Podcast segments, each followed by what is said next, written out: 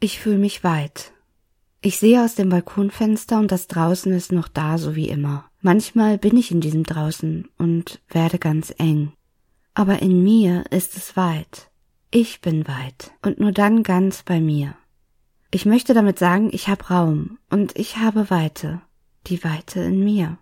Um diesen Raum und für diese Weite habe ich einen Rahmen, einen Zaun, um mir meiner Weite bewusst zu bleiben, um sie schützen zu können, weil ich brauche diese Weite. Ich brauche diesen Raum, um zu überstehen. Weite ist Schutz, Weite ist Erholung, Weite hat Raum für all meins. Weite ist bunt und warm, Weite ist Fantasie, Weite ist Traum und Träumen. Seit einiger Zeit habe ich das Gefühl, mein Zaun zerbröselt am Trübsinn anderer Leute. Meine Grenzen werden egal.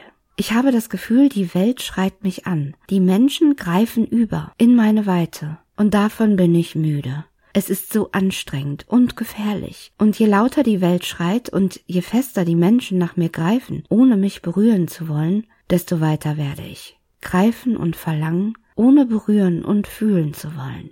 Und eben das würde den Unterschied machen.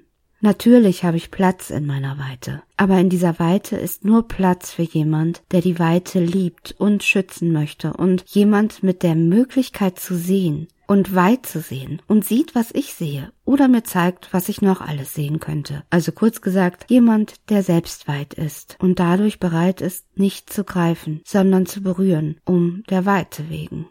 Ich habe keine Kraft, meine Weite zu deiner Weite zu machen. Warum auch? Streng dich selbst an, weit zu sein.